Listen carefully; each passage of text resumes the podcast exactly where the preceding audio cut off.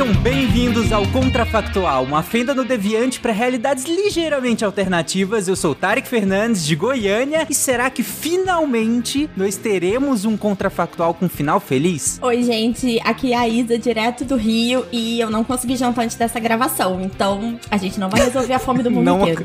Acabou para todo mundo, né? Aqui é Gustavo Rebelo diretamente da Flórida e a culpa da fome da Isa não é minha. Olá, pessoal, eu sou a Bia, da Alemanha. E se essa pauta fosse real, o Lula ia precisar de outra meta de vida. É verdade. Olha. Nossa. O que não falta, né? Convenhamos, Brasilzão. Tem muita. Você está ouvindo o Psycast, porque a ciência tem que ser divertida. Bom, gente, todo contrafactual, geralmente a gente come... eu começo os contrafactuais, a gente começa os contrafactuais com alguns caminhos possíveis, digamos assim. E é sempre, quase sempre do tipo, tá, sempre foi assim, nunca houve fome no mundo, ou simplesmente nós é, erradicamos esse problema. Nós conseguimos acabar com o problema da, da fome no mundo de fato. E aí vocês que decidem, no contrafactual, quem manda são os convidados. E aí vocês preferem que nunca tenha existido fome, no, de uma maneira geral, e aí é claro que se vocês quiserem definir o que que é, é fome nesse conceito que nós estamos usando nesse episódio, ou não, ou a gente de alguma maneira nós conseguimos acabar com a fome no mundo. E essa alguma maneira também pode ser um ponto de discussão, que é outra coisa do contrafactual. Às vezes é interessante, a depender do tema, discutir como nós chegamos a esse mundo contrafactual que nós estamos discutindo. Outras vezes nem tanto, outras vezes é, ma- é mais legal partir dele e aí desenvolver as consequências dele. Mas aí vocês decidem. Acho que o primeiro ponto é sempre foi ou, come... ou a gente de alguma maneira chegou lá? Eu acho que não tem como ser sempre foi, Tarek, porque a fome é um problema político, né? A fome no mundo, dentro de um país também, né? E aí a gente. A, a entrada da Bia aí foi perfeita. Mas, e aí, se você pensar, desde sempre não houve, a gente tem uns problemas históricos, né? De produção mesmo de comida e a quantidade, que em determinado momento da história realmente não era o suficiente. E você tá dizendo que nunca houve o problema político. Sempre fomos seres humanos evoluídos que soubemos distribuir é, a comida pelo mundo. E eu acho que isso, tipo assim, isso não é um contrafactual, isso é tipo uma impossibilidade total. Também. aí é a lógica do contrafactual, muitas vezes, né? Não, mas eu, eu tendo a concordar com a Isa. Eu acho que é difícil até. É uma coisa que é até impossível imaginar, assim. Eu não sei. Eu não É- é sei como seria até pensar demais, a né? história. É, tá, tá muito isso aí já. Porque a fome é a desigualdade, na verdade, né? Sim. Então, assim, como pensar um mundo, né, de seres humanos que não tenha nunca tido desigualdade? Acho dificílimo. É, exatamente. É uma coisa muito mais abrangente. E eu acho que a gente pode partir. Eu, eu, eu gosto desse segundo tema né, que, o, que o Tari colocou. Ah, como a gente atingiu o fim da fome. Até porque é um pouquinho mais fácil. Ah, Gustavo, super fácil. Então vamos lá, a gente vai dar a solução pra fome Super. do mundo nesta gravação. Exato. Atenção, Não, é ouvintes. fácil caneta e teorizar, papel, hein? é Não, não, não, não, não. Já existe solução. Já existe a solução. As pessoas é que não, não sacaram isso ainda. Porque o, o, o mundo hoje produz muito mais comida do que ele consome. Sim. Tá, eu tenho dados aqui, diversos estudos, eu tenho, tenho um monte de, de dados aqui na minha, na minha informação, né, na minha tela aqui nesse, nesse exato momento. Alguns um pouco mais desatualizados, porque foi antes da pandemia, né? Não tem nenhum grande estudo depois da pandemia. Mas eu já jogo aqui na mesa que a gente resolveu o problema da fome no mundo porque a gente resolveu o problema de 1,3 bilhões de toneladas de comida que vão pro lixo todos os anos. Caraca. Sim. É muita comida. É, o- é muita E- comida. É, se, se colocar em, em valores, porque né, não é só a beterraba que a gente tá jogando no lixo, é, a gente tá falando de um trilhão de dólares que vai pro lixo todos os anos. Tem alguns tipos de, de coisas, tipo hortaliças, assim, coisas mais perecíveis, que chega a ser 50% da produção que é perdida Uhum. em algum momento. E geralmente não é na nossa casa, assim. Mesmo, mesmo que a gente jogue muita coisa fora. A maior Sim. parte do desperdício é na pós-colheita, tipo manuseio e transporte. Sim. Mas se a gente pensar que o problema da fome é puramente um problema matemático de quantidade, estaria tudo resolvido. Sim. Há anos, Ah, sim. como o Gu falou. Há anos. Então, assim, e eu acho que ele é muito mais do que só logística. Porque você tem sim um problema de logística de conseguir distribuir. E aí a ideia de uma produção alimentar mundial muito concentrada. Então, por uhum. exemplo, você tem. Agora você tá tendo guerra na Ucrânia e você tá tendo uma dificuldade de escoamento de grãos, por uhum. exemplo, né? Que se tornou a base da, da, da dieta mundial. Soja, milho, etc. É, mas eu acho que ele é muito mais político. E aí acho que a, Bia, a frase da Bia é perfeita. A fome é o reflexo da desigualdade que a gente tem. E a gente tá ficando Sim. num mundo cada vez mais desigual. Ao invés dele tá melhorando, a gente tá piorando. Ainda com, com questão, né? Realmente pós-colheita, transporte, logística, etc. Tudo isso, in, é, vamos dizer, in, influi na, na, na, na questão de você ter um desperdício, né? É, a partir daí, mas tem também culpa uh, uh, outras, os nossos estilos de vida, nosso próprio estilo de vida. Né? Sim. Né? Uh, esse fim de semana mesmo, né? Você vai no supermercado tentar comprar uma maçã, pelo menos nos Estados Unidos, você não consegue comprar uma maçã. Você tem que comprar um saco de maçã. Uhum. Mas eu só queria comer uma maçã, entendeu? E o que, que eu faço com as outras nove maçãs na minha geladeira? Uma né? torta de maçã. Se você quiser, ter uma receita ótima. Depois eu te. é, pois é. Então, e da mesma forma que restaurantes também têm desperdício, porque o restaurante também ele não consegue comprar aquela quantidade exata que ele precisa de maçãs para fazer torta. Ela vai, ele acaba comprando um pouco a mais, sobrou aquilo lá, aquilo é, vai, vai, ficar ruim, vai pro lixo, o, o cozinheiro não vai querer usar. É, isso antes de entrar em comida que sobra no prato, tal, que é outro, outro patamar também. Então, é, existem levantamentos, por exemplo, da UC Davis na Califórnia, que apontam que realmente né, consumidor, supermercado, restaurante acabam sendo os principais fatores para você ter desperdício nos Estados Unidos, onde você tem uma logística um pouco melhor do que no resto do mundo, Brasil particularmente, para transportar seja grãos, seja hortaliças, seja o que for. É, eu acho que essas questões de desperdício também elas variam muito com a categoria do produto, né? Tem produto muito mais perecível que outros e também varia muito com conforme o, o local, né? Assim, os problemas que os Estados Unidos vão enfrentar são totalmente diferentes dos problemas que uhum. o Brasil enfrenta. Tipo, no Brasil Sim. o transporte é todo ferro... é, ferroviário, quem dera, todo rodoviário. é, tipo, é muito quente e tem muito pouco caminhão refrigerado. refrigerado. Tem lugares que a uhum. energia elétrica não é uma realidade, tipo, para todo mundo. Então, armazenar as coisas sem ter uma, uma geladeira funcionando 24 horas por dia todos os dias, tipo, é bem mais difícil.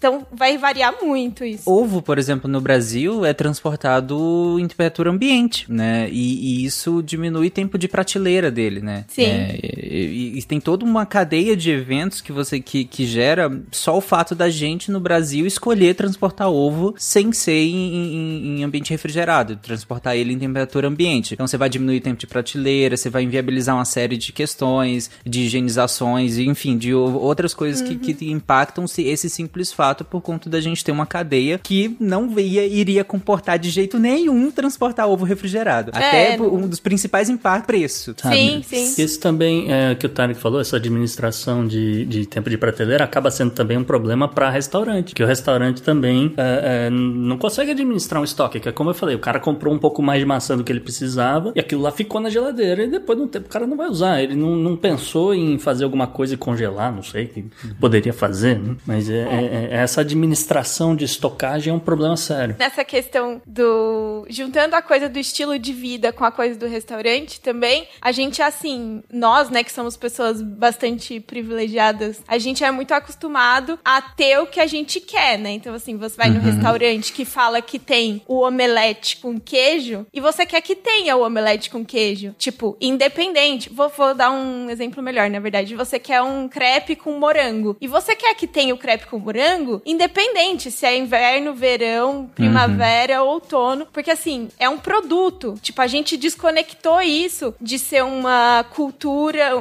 tipo, uma plantação que tem sua sazonalidade, que vai ter, tipo, só vai dar morango. Aqui na Europa é no verão, mas aí no Brasil acho que é no inverno. Uhum. E o uhum. Brasil tem mais de uma safra, mas aqui na Europa não tem mais de uma safra. Então, para ter morango uhum. ano todo, tem que vir morango do Marrocos. Sabe assim? Tipo, a uhum. gente desconectou o alimento alimento gerado, é, produzido no campo, plantado e, e, virou um produto que a gente quer que esteja à disposição sempre, né? Então, eu acho que isso também é uma coisa que o estilo de vida colabora muito com a gente não, não comer de um jeito mais inteligente de modo a acabar com a fome, assim. Sim.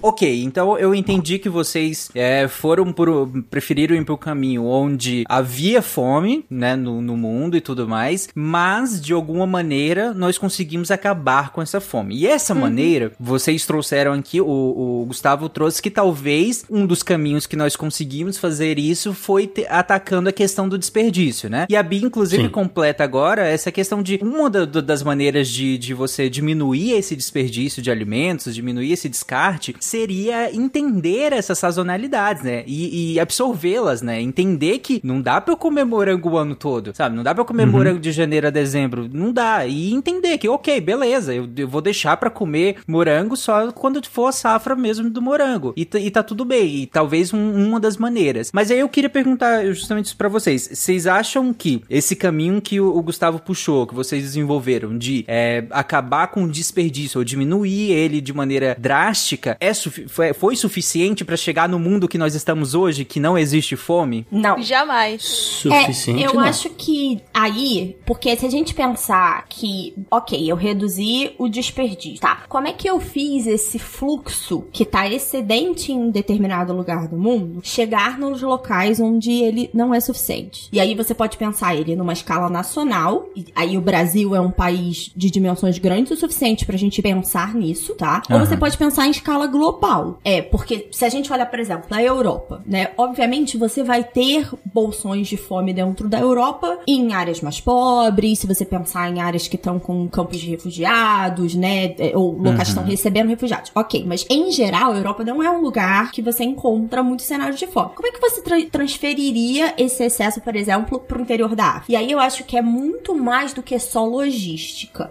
Exige uma cooperação internacional de enxergar a, o alimento como uma uhum. necessidade uhum. básica, uhum. da mesma maneira como hoje se discute, sei lá, mudanças climáticas. Você vê Sim. várias discussões de mudanças climáticas e nada contra. Eu sou super é, engajada em mudanças climáticas. Mas uhum. você não vê uma, uma conferência a cada dois anos envolvendo presidentes e primeiros ministros para você tentar resolver o problema da fome. Então, falta uma vontade política que é supranacional. E a gente volta num problema de relações internacionais que a gente já falou 15 mil vezes no Contrafactual e no SciCast. Não existe uma autoridade supranacional. Ninguém tem como obrigar os países a fazer o que eles não querem fazer. Então, como é que você constrói isso? Como é que essa construção é. Como é que isso vai ser feito? A ONU, ela não tem essa. Ela tem a, a ideia de trazer os países juntos para essas discussões, mas ela não tem força política política para nada se você não tiver as grandes nações produtoras, como o próprio Brasil, bem dispostos a fazer isso. Não, e assim, você comentou como, como é transferir produção da Europa para África, por exemplo. Assim, grande parte da Europa não produz comida, quase ah, nada. Sim. Só importa. então, assim, na verdade é o contrário. A comida sai da África para alimentar europeus, enquanto as próprias pessoas, tipo, nos locais estão passando fome, né? Tipo, a agricultura de subsistência que não, não, não, a pessoa não sobrevive é mais dela. É tipo, é... é muito vulnerável, né? Você vê que em 2023, mesmo qualquer relatório de clima, etc, sempre sai lá a notícia. Olha, o deserto está aumentando. Qual deserto? O deserto do Saara. Os outros desertos no, no ao redor do mundo estão aumentando. Então tá diminuindo a área para essa galera plantar e uma, uma parte do, dos refugiados que vão acabar indo para Europa é isso, porque olha, é a minha única opção porque eu não tenho o que comer mais aqui onde eu moro, então eu vou tentar minha sorte na Europa, em qualquer outro lugar, na verdade, mas uhum. né, eventualmente e, chegar na Europa. E eu propus o Guv nessa, nessa discussão porque isso se encaixa na seguinte ideia: você tem uma desertificação que torna mais difícil você plantar, ao mesmo tempo em que você tem várias empresas com super sementes que é, dominam a capacidade produtória do mundo. Você tem países no mundo inteiro produzindo, mas é aquela mesma semente. E o cara lá no interior da África, da Ásia, e a gente pode pensar também no interior da do China, Brasil. isso acontece muito também, ele não tem acesso a isso. Então virou também uma enorme indústria. Bom, já foi pior. Já foi muito pior. então acho que cabe eu, cabe eu contar uma historinha aqui, né? Foi para isso que eu te trouxe, Gustavo. Tá bom. Como eu falei, já foi muito pior. Mas uh, alguns, algumas fundações, por exemplo, Fundação Gates, do Bill Gates, né? Fundação Melinda e Bill Gates, para dar o nome correto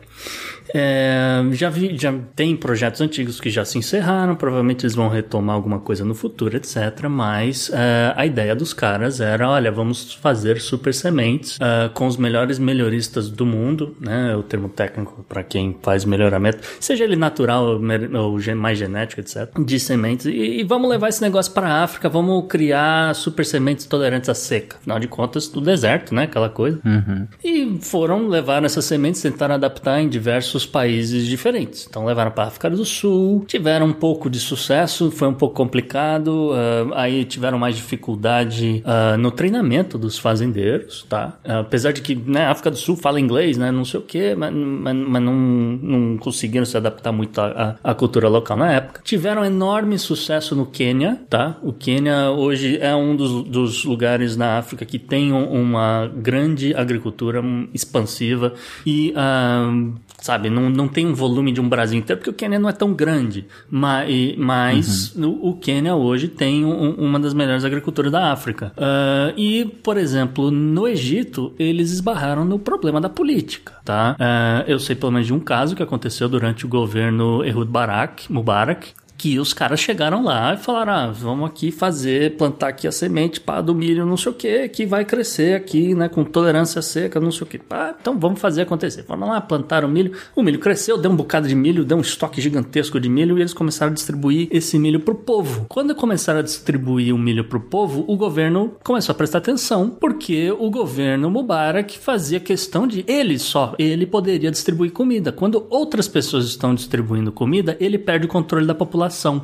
E aí, perdendo o controle da população, ele perde o governo. Então, o governo Mubarak foi lá e falou: toca fogo em tudo e manda esses caras embora. E aí, a Fundação Melina, eh, né, Melinda e Bill Gates pulou fora do Egito. Nunca mais eles vão pisar lá, provavelmente. Uhum. Olha que você ainda tá falando do Egito, que é um país com muito mais abertura ou ligações com o pensamento ocidental, vamos dizer assim, né? Talvez isso tivesse encarado muito mais desafios, dependendo do país que você estivesse falando falando. E aí, a gente volta essa coisa política, mas agora você deu o exemplo do interno, né? Eu levantei uhum. o problema dessa, dessa boa vontade internacional, mas internamente, você deu o exemplo do Egito, tem muito país, ou muito líder regional, se você pensar na África, na Ásia, é, que ele controla aquela população dele ali, distribuindo alimentos e medicamentos, etc.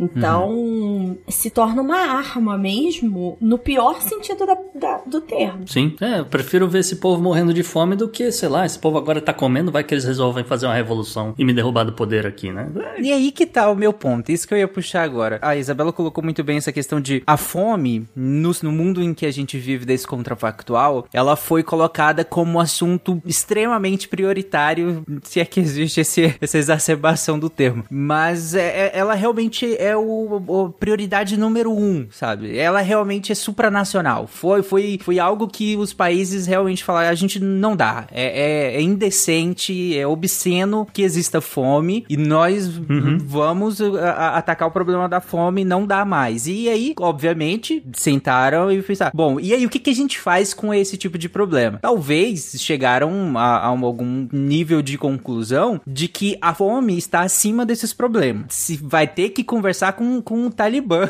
para poder, né, pensando agora no, no, no, no Afeganistão, para poder articular isso no, no, no, ambiente interno, né? haveria essa articulação externa e aí teria que ter essa articulação in, interna em consequência disso. E aí, claro, provavelmente, gente, isso é impossível, mas considerando, vamos usar a carta do contrafactual, né? De, de que é, tudo é, bem. É, tô... Mas considerando de que eh, esses países, esses líderes, talvez se juntassem, ó, qualquer uma contenda, qualquer uma questão questão que, que nós tenhamos entre nós aqui, entre os líderes, será colocada em segundo plano para que a fome seja atacada, para que a gente consiga sanar um problema da fome. Então, e aí? aí, aí as coisas começam a acontecer.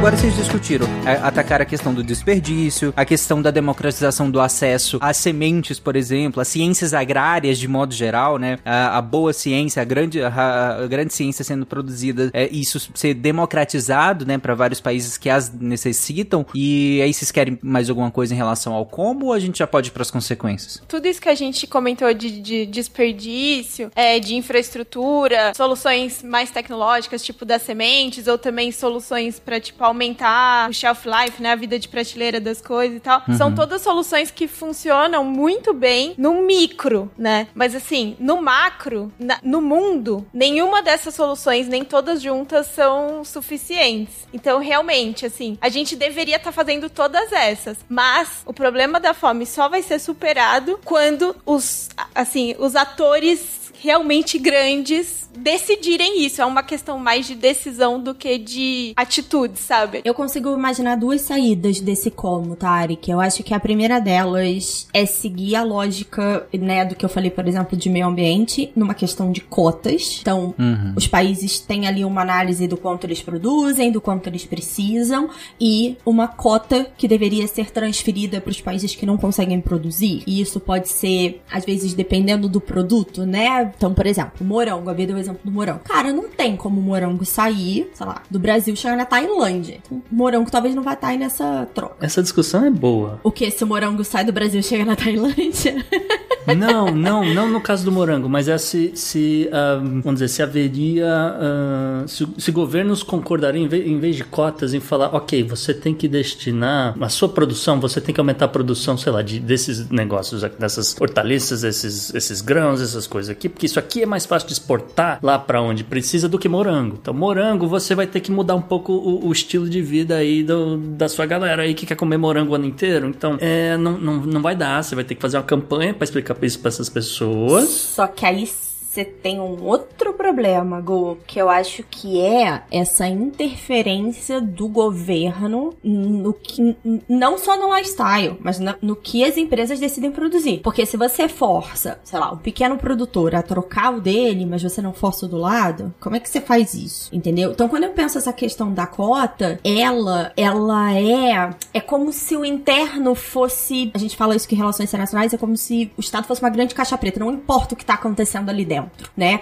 Importa essa discussão para fora, tá? A diferença do que eu tô propondo pro que acontece hoje, por exemplo, com o meio ambiente, é que as cotas de redução de carbono do meio ambiente são autodeclaradas. Isso não teria como ser feito via fome no mundo, tá? Com o mundo, e aí é muito contrafactual, tipo assim, demais contrafactual, seriam áreas internacionais de produção de comida. Então, todos os países teriam áreas que seriam produtivas e destinadas para um, sei lá, um fundo global global que seria distribuído para mais ou para menos, da mesma maneira como existem vários fundos de apoio a doenças, até a própria fome, né, em que você você tem, por exemplo, os Estados Unidos como maior contribuidor, mas ele nem de longe é o que mais recebe, acho que ele talvez nem receba nada. Só que aí eu volto naquela lógica, você vai ter uma área dentro dos países que não é de domínio dele, eu não sei como isso funciona. É, não, não, não, não tô falando que a galera vai trabalhar de graça. Ah, não, não, não. Também acho que não. O comunismo é o maior exemplo de de que essa lógica não funciona, né? Olha a Rússia do, de, de 1920. Eu acho que a gente tem que ir pra esse lado, sim. Eu,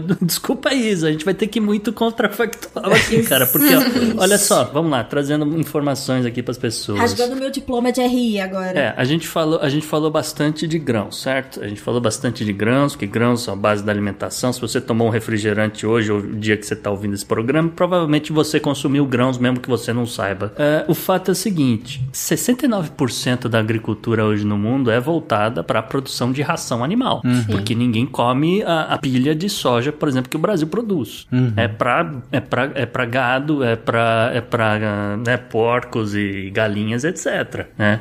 Se a gente uh, vai falar, bom, então é o seguinte, a gente tem todo mundo que consumir um pouco menos de carne, o que pela OMS todo mundo come muito mais carne do que deveria. A, a Bia, de repente, tem mais informação quanto ao consumo de carne, né? Em diversos países. É por isso que eu, que eu acho que tem que ter um, uma mudança grande do lifestyle, mas enfim, eu vou deixar ela falar.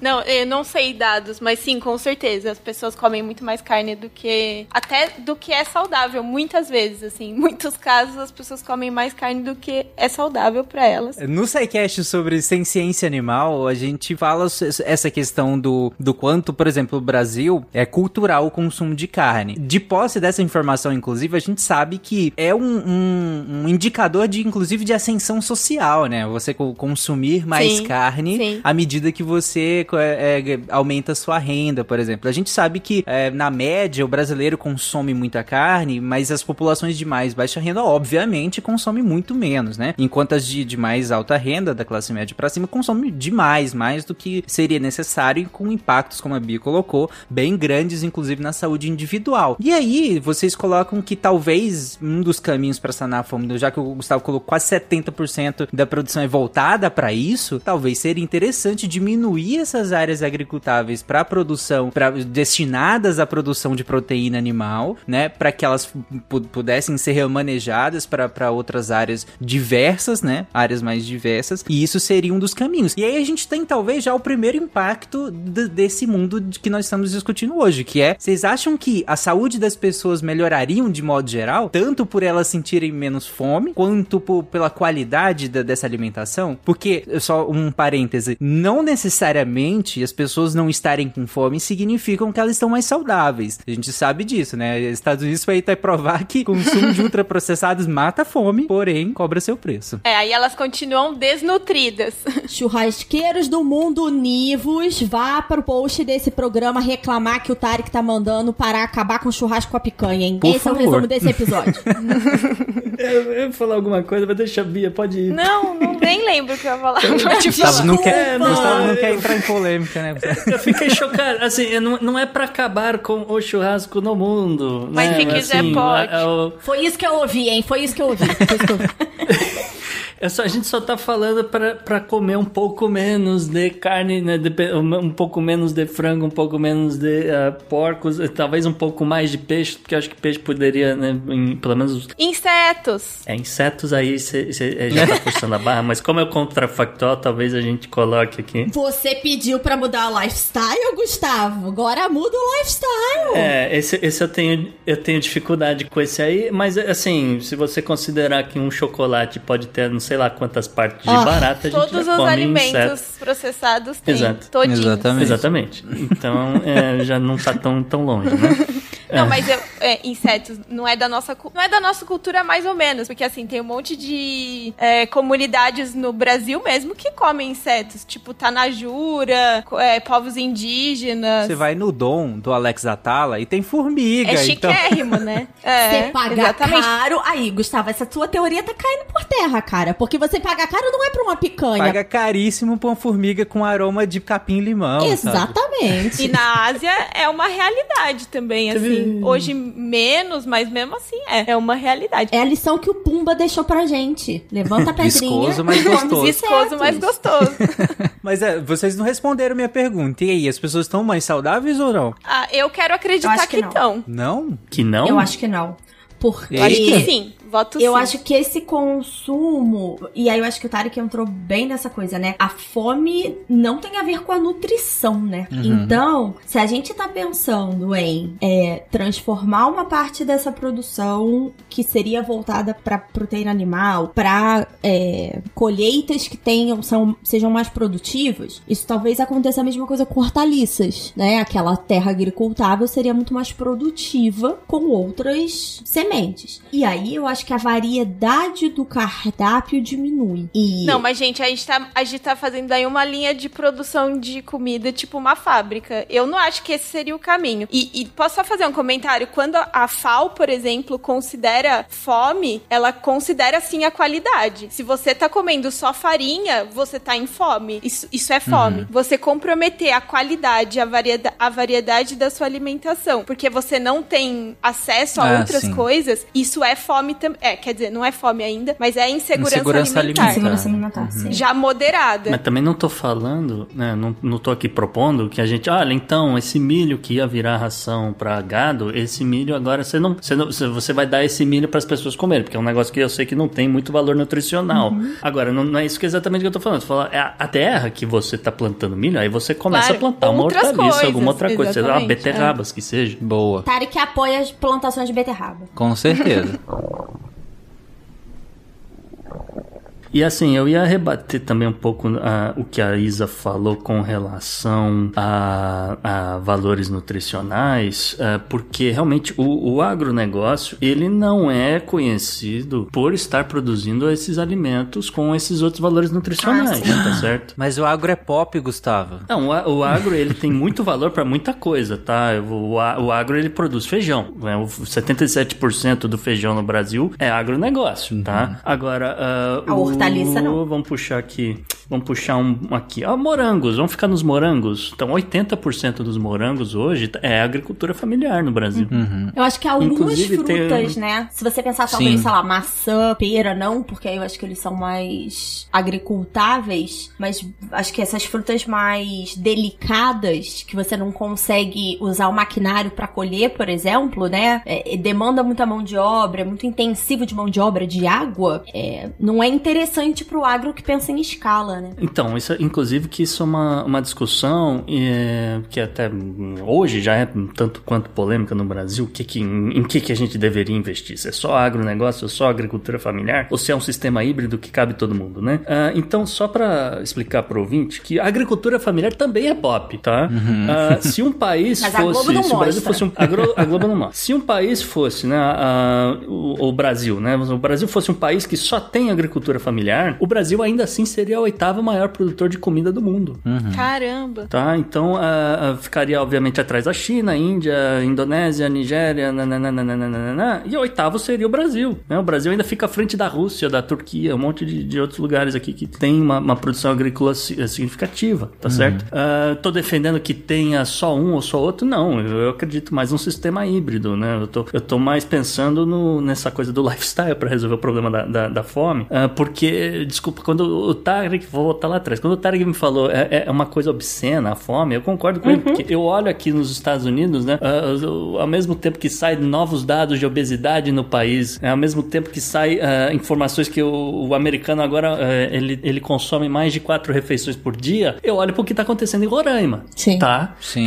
Então é, é- é- é- eu, fico, eu fico realmente né, olhando pro lifestyle e, e pensando, pô, precisa de um atleta consumir 10 mil calorias pra ele ser o atleta de ponta lá, não sei o quê, enquanto o outro lá não consegue consumir nem 100 calorias por dia. né? Hum. É, e é interessante, Gustavo, porque o que você cita aqui, o que tá acontecendo aqui, de novo conversa com o que vocês começaram o episódio falando. O que tá acontecendo agora nas terras indígenas de Yanomami foi uma escolha política. Sim. Foi um projeto político de fazer isso. Não foi por acaso, não foi por falta, foi um projeto político de um governante, de um, de uma, de um grupo que estava no poder e que gerou aquela- aquelas consequências. Por isso que hum, a gente começou a falar desse mundo com a ideia de que houve outro projeto político onde a fome passa a ser prioridade, passa a ser, como a gente colocou, obsceno demais para que a gente, enquanto seres humanos decentes, é, é, aceitem que exista no mundo. E aí eu queria perguntar pra Bia, Bia, se- naquela hora que, que eu falei que é, se as pessoas seriam mais saudáveis ou não, a, a Isa colocou que não, né,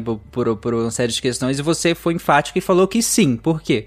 Assim, talvez seja bastante wishful thinking, mas até aí também, né? Não, não é. Estamos é uma- contrafactual, uma- amor, é isso aí. Exatamente, não estamos falando de dados, fatos absolutos. Mas assim, pra mim, o mundo que acabou com a fome, ele pelo menos reduziu muito da desigualdade entre as pessoas. E assim, pra mim, o mundo que acabou com a fome, ele também localizou mais a- as produções e assim, concentrou seus esforços em mais de bi- biodiversidade, em com- comer mais mais diverso e mais local, para reduzir problemas logísticos também e tal. Uhum. E eu penso também, assim, não só na, na saúde nutricional, nas, na, nas vitaminas, nas proteínas, né? eu pensei muito quando você perguntou na felicidade, sabe, assim, na sua saúde mental, uhum. sabe? Assim, eu sei que não é, não é todas as pessoas que são assim, mas eu sou uma pessoa que, por exemplo, a coisa que eu mais tenho medo na minha vida é eu ficar velha e morrer na miséria sem saber o que, que eu vou comer. É uma coisa que uhum. consome, tipo, muito tempo da minha vida eu pensando uhum. nisso. Imagina uhum. se eu não tivesse que pensar nisso. Se simplesmente isso nunca,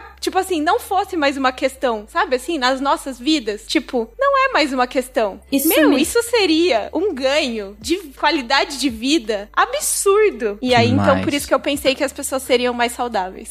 Eu aproveito essa, essa deixa que a Bia trouxe, porque eu queria justamente entrar nessa questão das consequências. É, a gente se debruçou aqui muito no como, né? Como que a gente chegaria nesse mundo contrafactual da, do fome zero, por assim dizer. É, e agora eu, eu, quero, queria que a gente fosse por, por caminhos das consequências disso. E a uhum. Bia trouxe muito bem. Uma das grandes, eu acho que talvez a, a mais interessante consequência seria como que isso impacta no dia a dia das pessoas, no dia a dia comum. A gente falou muito de nações aqui, mas e no dia a dia das, das pessoas? Claro que um impacta no outro, um reflete no outro. Porque a Bia colocou muito bem. A fome, ela, ela é um problema muito latente e, e, e ele acaba prejudicando uh, que o ser humano consiga até raciocinar outros problemas. A gente sabe que alguém com fome não vai pensar direito. Uma criança Sim. que cresce com fome não tem bom desenvolvimento cognitivo. Uma pessoa que está com fome tem dificuldade de se projetar no futuro, inclusive. Tem dificuldade de se planejar financeiramente, tem dificuldade de se planejar a vida, porque ela tá com fome, gente. Tem uma demanda biológica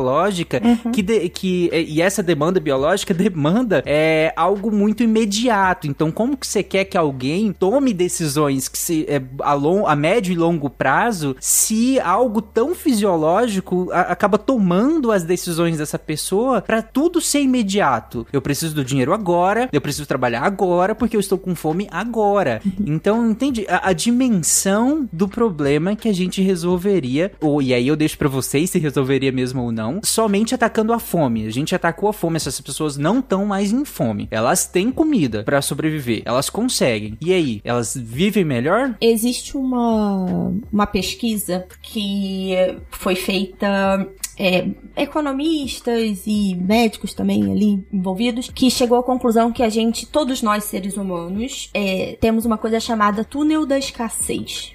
Então, quando você tem alguma coisa muito essencial para você, escassa, isso pode ser alimento, isso pode ser dinheiro, e quando a gente tá falando de camadas mais abastadas financeiramente, isso pode ser tempo, a gente não é capaz de raciocinar todas as opções que você tem e encontrar saídas para o problema problema que você tá. Porque você vive naquele túnel, a única coisa que você consegue pensar é naquilo que tá te faltando.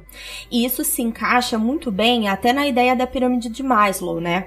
Que a fisiologia, uhum. você falou essa necessidade biológica, é a base dessa pirâmide. E os dois patamares logo acima dele, então você tem a fisiologia embaixo, depois você tem segurança e logo em seguida você tem o social. Então, a gente ganharia o Nobel da Paz, né? Então, aí atenção, Estocolmo, estamos resolvendo aqui o problema da fome.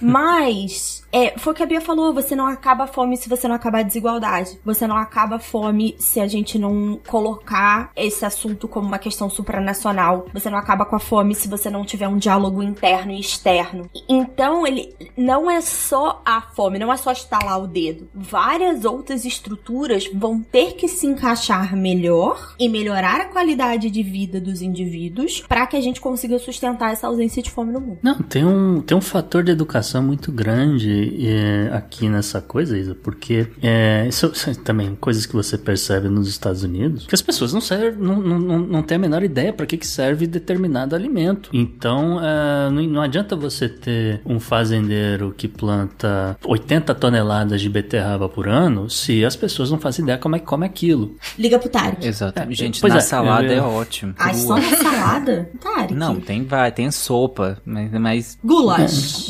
Vamos todos comer gulas. Não, se você cortar ela em cima e embaixo, ela senta bem assim no, numa forma, você consegue assar ela. Uma delícia também. É, mas assim, eu ia dizer, as, as pessoas não sabem comer determinados tipos de alimento. Então, então não adianta você ter um, um, cara produzindo, como eu falei, 80 toneladas desse troço, se, se, né, é, no, no, final das contas as pessoas não sabem o que fazer com aquilo, né? Então é, tem um pouco é, esse problema. Então, assim, se a gente vai diminuir a quantidade de proteína animal, como a gente falou, para destinar terra para produzir outras comidas para ajudar aí a, nos bolsões que a gente criou para escoar esse negócio para quem precisa, a gente também precisa educar um pouco mais ao povo, nas pessoas a como comer aquelas comidas. Né? Sim. Então é, tem, tem essa luta também. Uhum. Com certeza.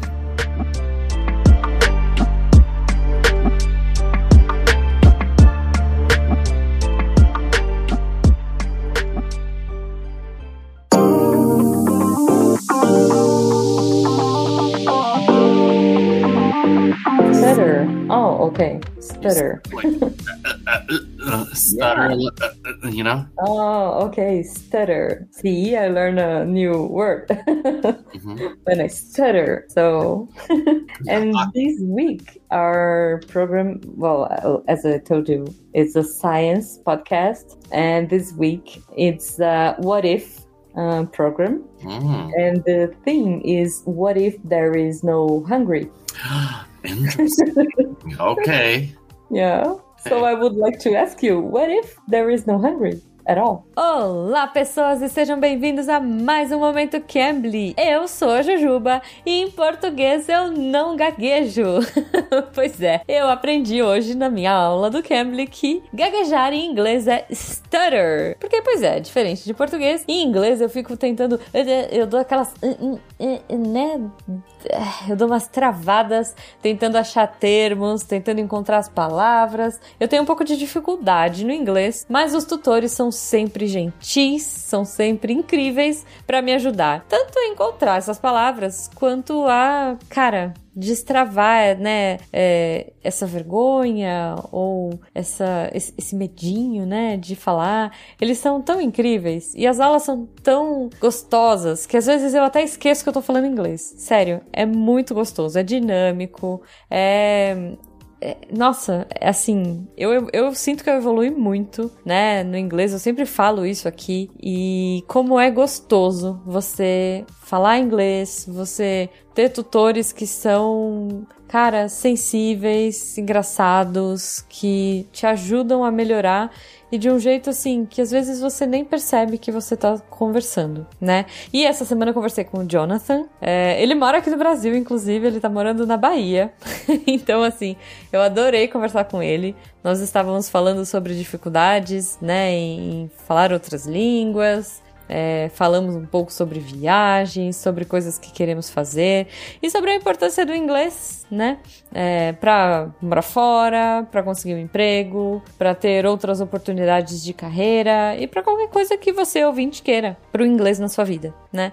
Então, assim, eu achei legal mostrar um pouquinho, né? Vocabulário, eu conversei com ele, trouxe a proposta do, do SciCast para ele, ele achou o máximo. É, discutimos um pouco também sobre o tema da semana semana. Mas aí eu não vou te contar o que, o que ele me disse. Se você quiser, o link dele vai estar aí no post e você vai lá e troca ideia com o Jonathan. Então, ouvinte, se você quiser fazer aula individual, né? Você entra lá, ou se você quiser fazer aulas em grupo, que são muito legais, incríveis. É, eu recomendo, já fiz e adorei você entra lá no site do Cambly, C-A-M-B-L-Y.com e aproveite. Falando um pouquinho das aulas em grupo, né, eu acho muito bacana porque é uma oportunidade de você, é um ambiente ali simulando um ambiente de trabalho, onde você pode ouvir pessoas diferentes, com sotaques diferentes, culturas diferentes, então sempre com um tutor fazendo uma mediação, né, trazendo atividades, então é muito interessante. As aulas individuais que a gente sempre fala, as as aulas infantis, né? Então, assim, tem uma infinidade de possibilidades para você. E essa semana, vocês, ouvintes do SciCast, são VIPs. Olha só, VIP. Ai, tô muito chique, gente. gente, planos a partir de setembro 74 reais por mês para uma hora de aula por semana. Só que assim, vocês não estão entendendo. Se você ouvinte está ouvindo isso no lançamento do episódio, você corre que essa promoção é válida por 48 horas. Então você entra lá no site do Cambly e usa o nosso código SciCast74, tá? Ou clica no link que vai estar tá no post para aproveitar. Porque assim, Gente, 74 reais por mês para uma hora de aula por semana. O patrão ficou maluco. Sério, aproveita. Corre, clica no link, usa o código. Ó, eu vou até repetir o código porque. Sério. SciCast 74 74 reais por mês para uma hora de aula por semana. Não perde, ouvinte! Vai lá, corre e depois me conta o que, que você achou, tá bom?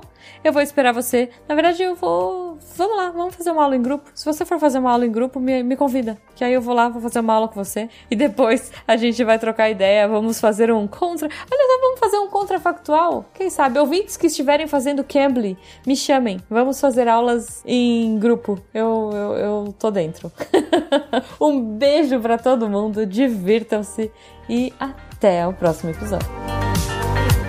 Bom,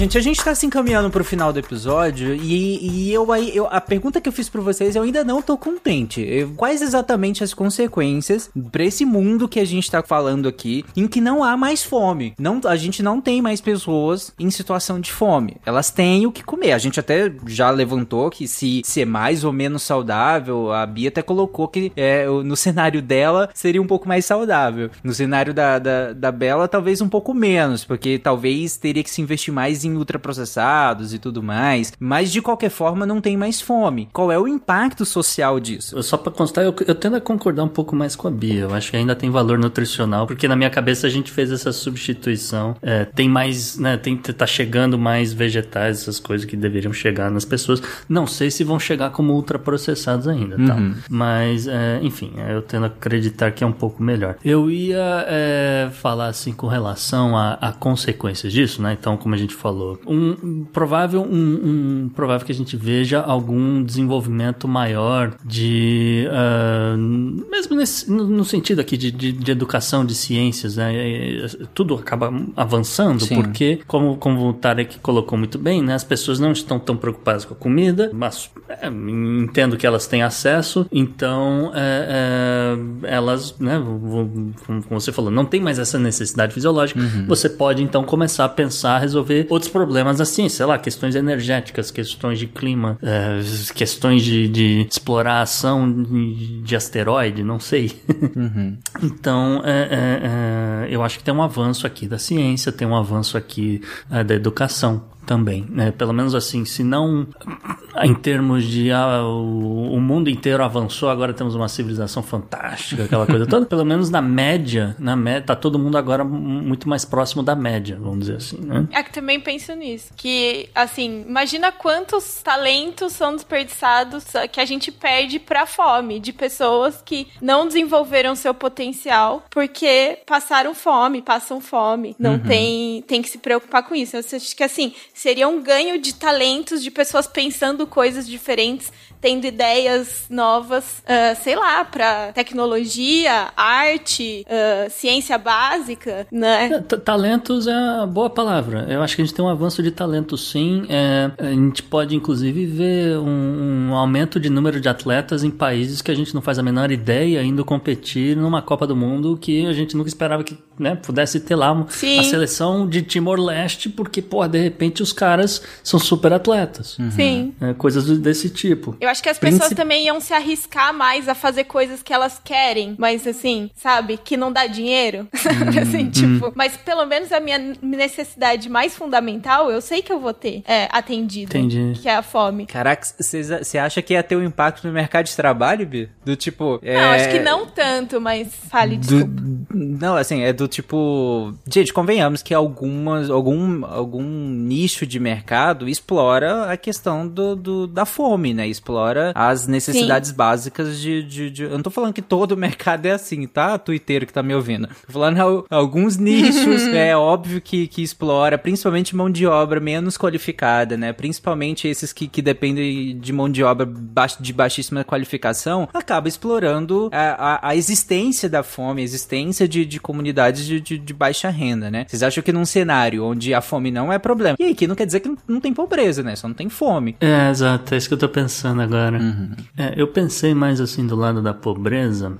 Eu pensei, por exemplo, uma redução no número de refugiados, porque, como eu falei, é uma, uma grande massa de pessoas que, olha, é, pode ser que meu país esteja em guerra e eu tenha que sair daqui imediatamente. Só que eu também tô saindo daqui imediatamente porque eu sei que não vai chegar comida nessa cidade que eu moro, né? Porque não, né? Então, é, é, eventualmente você afeta toda essa cadeia de, de, de refugiados, tanto do lado da Europa quanto do lado do- da América do Norte, né? Em primeiro lugar. Segundo lugar, hum, na- um pouco na contramão do que a Isa fala, é, pode ter pessoas que simplesmente vão falar: bom, então se eu não preciso lutar por comida, eu vou abraçar de vez a, a- a natureza aqui, eu vou morar numa casa da árvore, porque, sei lá, o drone das Nações Unidas é que vai me trazer uma quentinha aqui todo dia pra eu, pra eu comer.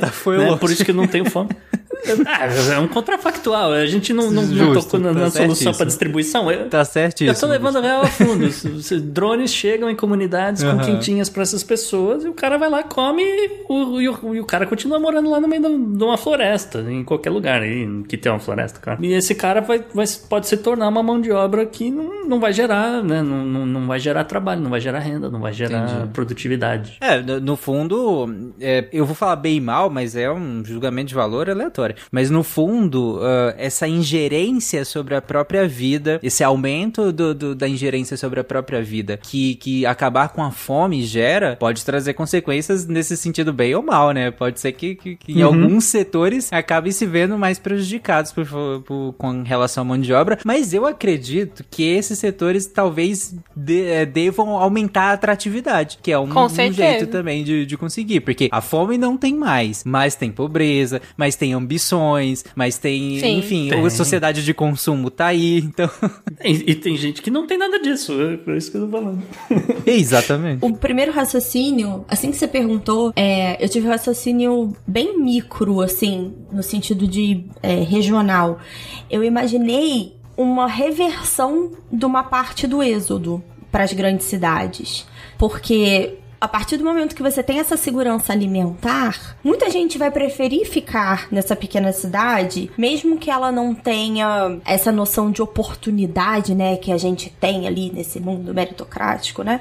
Mas é, de olhar e falar, olha, eu tenho o mínimo do que eu preciso para sobreviver aqui e eu tô feliz, é uma escolha de qualidade de vida muitas vezes. E até nisso que você falou, né, de explorar a mão de obra, você poderia utilizar uma parte dessa população menos qualificada exatamente nessa produção. Então você acaba tendo um ciclo virtuoso de empregar essas pessoas, dar melhor qualidade de alimentação, melhor qualidade de vida e manter aquela produção acontecendo. Uhum. É, é totalmente isso. E, e se você for pensar assim, que o futuro, na verdade, é cada vez mais mecânico e requer cada vez menos mão de obra de seres humanos, assim, se a gente for sempre definido só pelo nosso trabalho, vai chegar uma hora que a gente não vai ser mais nada, sabe? O que a gente produz, tipo, como trabalhadores operários. Se, a gente é mais do que só isso, só o que a gente gera pra, pra, pro mercado todo dia, sabe? Então eu acho que a pessoa tem o direito de não querer fazer nada e ficar na árvore dela. Tipo,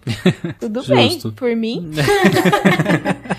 É, mas eu acho que esse é o ponto, né? É decidir, né? É o poder Sim. da decisão. Sim, exato. É Que- você, que- você finalmente ter o livre-arbítrio, na real, né? Porque você. Isso, é, isso quer dizer, ah, você está compartilhando um privilégio que uma boa parte das pessoas no mundo não tem, que realmente não tem opção. Exatamente. O trabalho escravo pro- provavelmente seria bastante reduzido também, assim. Pessoas que têm que trabalhar por um prato de comida. Uhum. Isso. Sim. Semi-escravo, é. Sim. É, e esse tipo aí realmente vai ter que buscar outra, outras, outras formas, ou outras formas de coação, né? Ou outras formas É, de atratividade. Claro. Eu falei Que reduzido, não eliminado, É. porque sempre é possível. Nunca duvide do ser humano. né? Não, não, não, não, não. Não, não, não. Mas ok, antes da gente, que a gente descambe pra um contrafactual que a gente sempre acaba mal, vamos, vamos terminar agora que tá tudo bem, que tá todo mundo alimentado, que as nações estão juntas contra esse problema grande e que, inclusive, é, as nações estarem juntas, e aí a, a- a Bela te- poderia falar muito melhor se tivéssemos tempo, mas a- a- as nações estarem juntas em prol de um objetivo tão grande, talvez facilita- facilitasse outros grandes objetivos que surjam em seguida, né? Assim como as pessoas no, no micro teriam ou- outras demandas para serem supridas e iam subindo, as nações também, né? As nações, de modo geral, teriam outras demandas também. Já que a gente tem um acordo aqui de produção de alimentos, já que a gente tem um acordo aqui de, de distribuição, por que não um, outro acordo para outra área que seja interessante também, né? Olha, acho que a gente já tá pedindo demais da boa vontade dos políticos, entendeu? Já resolveu a fome, tu ainda quer resolver outra coisa, Tarek? Uma, uma resolução no mundo por temporada. Tá bom, eu tô feliz. Eu tô feliz, então, que esse episódio acabou bem. Vamos, vamos terminar antes que a gente descampe pra um outro lado. Vocês querem comentar mais alguma coisa pra finalizar? Não, eu ia falar só que o, o, eh, se você quiser, a gente pode também resolver o problema da energia, aproveitar esse olha Já que afinal de contas a gente está criando bolsões de produção de comida, a gente pode criar bolsões para produção de etanol, por Pois exemplo. é. né? Você- ah, porque a beterraba, por exemplo, na Europa, ela, ela dá mais ah, litros de etanol por ah, hectare do que qualquer outra coisa. Olha aí. Ah, po- o- o- comparando Sai contrafactual. outro contrafactual, então Não, é um mix do SciCast com contrafactual. Um sai contrafactual. É. Isso, isso. É, por exemplo, muito mais do que cana-de-açúcar na Índia, muito mais do que etanol de milho dos Estados Unidos ou de mandioca na Tailândia, trigo nos países da Europa que só tem trigo e assim por diante. A gente pode ir pra isso também. Olha mas- aí. O, fu- o futuro é a beterraba, gente. Mas aí não vai ter pra você comer, vai ter menos, Tarek. Ah, mas é uma outra variedade. É uma beterraba que é branca, gente. Jesus, vambora. Vambora, porque beterraba branca não vai dar, não. É horrível. Não é de comer. Fiquei muito triste de saber que tem um país produzindo etanol a partir da mandioca. Tem coisa tão melhor pra se fazer. Tão melhor. Absurdo. Frita, frita essa porra. Gente, tucupi, Ai, pelo obrigada, amor. Bia. Obrigada. Não é? Exatamente. Frita, faz purê. Totalmente equivocados. Faz. O que vocês quiserem? Escondidinho. A, alô, Tailândia. Presta atenção. É isso. 3 aí. mil litros de hectare, por hectare de mandioca. Não, amigo, não. 어, Bom, é isso. Então você, querido ouvinte, que passou esse episódio inteiro pensando, caraca, eu não acredito que vocês não falaram disso, daquilo outro, e um milhão de outros caminhos que a gente possa não ter seguido aqui. Ou se você discorda de algum caminho que nós seguimos aqui, comenta na postagem desse episódio. Ah, ao final dessa temporada, nós teremos um episódio só falando dos comentários. Quem sabe a gente até traga algumas pessoas que participaram ao longo dessa temporada para comentar alguns desses comentários. A gente responde lá também, principalmente a Isabela, lá no, no site, mas eu prometo que eu vou responder. E a gente continua a discussão. Entendeu por que, que eu quero te demitir, Tarek? Tá entendendo agora? Não, a gente continua a discussão lá também. Então, se você, o que que você acha? Você acha que a desigualdade diminuiria? Você acha que a gente rumaria para cenários muito mais industrializados para que a gente conseguisse acabar com a fome ou não? Ou a gente seguiria outros cenários em que a gente priorizaria o mercado local, alimentação muito mais natural? Como que seriam as relações internacionais? Fica à vontade para comentar lá na postagem desse episódio o que que você acha desse cenário. E para finalizar esse episódio, gente, é, a gente começou uma brincadeira na temporada passada e estamos, faz, estamos fazendo em todos os episódios dessa temporada, é que é eu, eu vou falar o tema do próximo contrafactual para vocês e só que vai ser bipado esse tema e, vo- e eu quero que vocês falem em 30 segundos rapidinho o que, que vocês acham desse tema, o que quais desdobramentos, enfim, o que, que vocês acham dele, mas sem citar o tema. As pessoas só vão Tá. saber a opinião de vocês. Vocês não vão falar o tema, beleza? Então tá. Tá bom. O tema do contrafactual daqui da, da próxima quinzena é: e se os humanos pudessem ser animagos, ou seja, ter uma versão animal sua? Cri cri. Quem É a da Isabela, eu briguem não com posso ela. comentar. Gente, Não, eu não posso comentar, eu tô no episódio. Ah, mas de qualquer forma nem, nem foi gravado ainda, Bela. Então tá, tá tudo bem. Ta- Tarek, eu ia dizer que assim, cara, dependendo eh, de como é que a coisa vai, você também resolve a fome por aí, viu? Ó, é verdade. verdade. É verdade. é verdade. Nossa, eu acho que ia ser altas confusões. Bem aquele filme Sessão da Tarde. Uma galerinha causando Sessão da altas Tarde esse filme, né? confusões. Total. Eu tinha pensado assim. É, eu eu tenho uns dias aí pra pensar qual seria a minha versão. Não tenho certeza. Hum, Hum. ok, Não sei né? ainda. Então, beleza. Tá bom. Então é isso, gente. Nos vemos daqui 15 dias pro último episódio da temporada deste Contrafactual. Um beijo e até daqui 15 dias. Tchau, gente. Tá acabando, gente. Aproveita. Tchau. Tchau, tchau.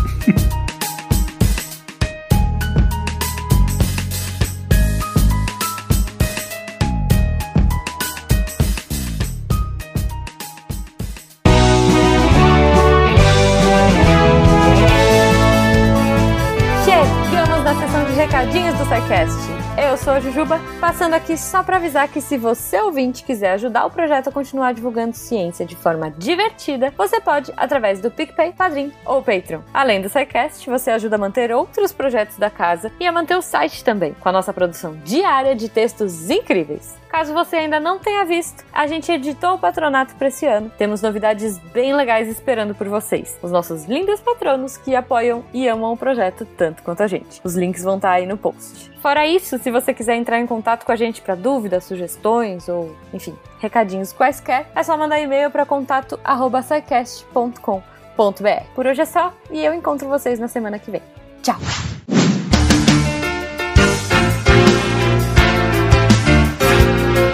Atenção para o informe semanal dos textos da semana. E segunda-feira a gente começa com diversão em sala de aula. Não é diversão, mas um jeito bem legal de aprender os board games em sala de aula do Tiago Dias. Uma ideia de pedagogia bem interessante para trazer a, a, a aprendizagem, né? levar a ciência de forma divertida para a meninada. E na quarta-feira, o Augusto Carnelli vai trazer o Para lá do ponto crítico. E o texto está muito interessante. Ele fala de superfluidos, é, fluidos supercríticos, na verdade. Né? Esses fluidos supercríticos, ele ensina o que, que são pra gente de forma super didática, mas eu tenho que, não posso deixar de destacar o absurdo que o Augusto Carnelli escreveu. Eu vou ler para vocês. Então eu cito. Então, por exemplo, Hoje sabemos que não é exatamente saudável ingerir grandes quantidades de cafeína diariamente, mesmo o café estando muito arraigado ao nosso estilo de vida, o que acaba gerando um problema: ser saudável ou tomar café. A saída mais lógica, ao meu ver, seria parar de tomar café. Fim de citação. Absurdo, absurdo, não concordo. A gente tem que é, deixar de ser saudável para continuar tomando café. Brincadeiras à parte, vão lá, o texto está realmente excelente. E falando em polêmica, na sexta-feira o Túlio Monegato Tonheiro vai trazer o Juridicando, o conto de um homem e sua capivara. E vai falar exatamente das questões jurídicas por trás da capivara filó, né, que está repercutindo bastante nas redes sociais. Então confere o texto para quando for entrar nessa discussão chegar com todos os argumentos jurídicos aí para conversar com a galera. Esses textos e mais, muito, muito mais, você encontra lá em www.deviante.com.br. E vem também se tornar um redator, uma redatora deviante. Manda e-mail para contato@scicast.com.br e vem ajudar a deixar a ciência mais divertida. Eu sou o André Trapani, para lá do ponto crítico de Capivara no xadrez. Essa piada foi bem de nicho, né? Mas tudo bem. E apagando a luz da Torre Deviante. Se a ciência não for divertida, tem alguma coisa errada. Tem que ser divertida. A coisa mais divertida que tem é a ciência.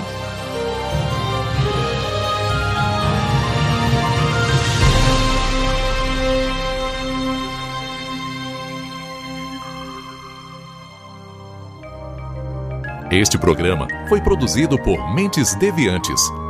deviante.com.br Este programa foi editado por Tapcast. Edições e Produções de Podcast.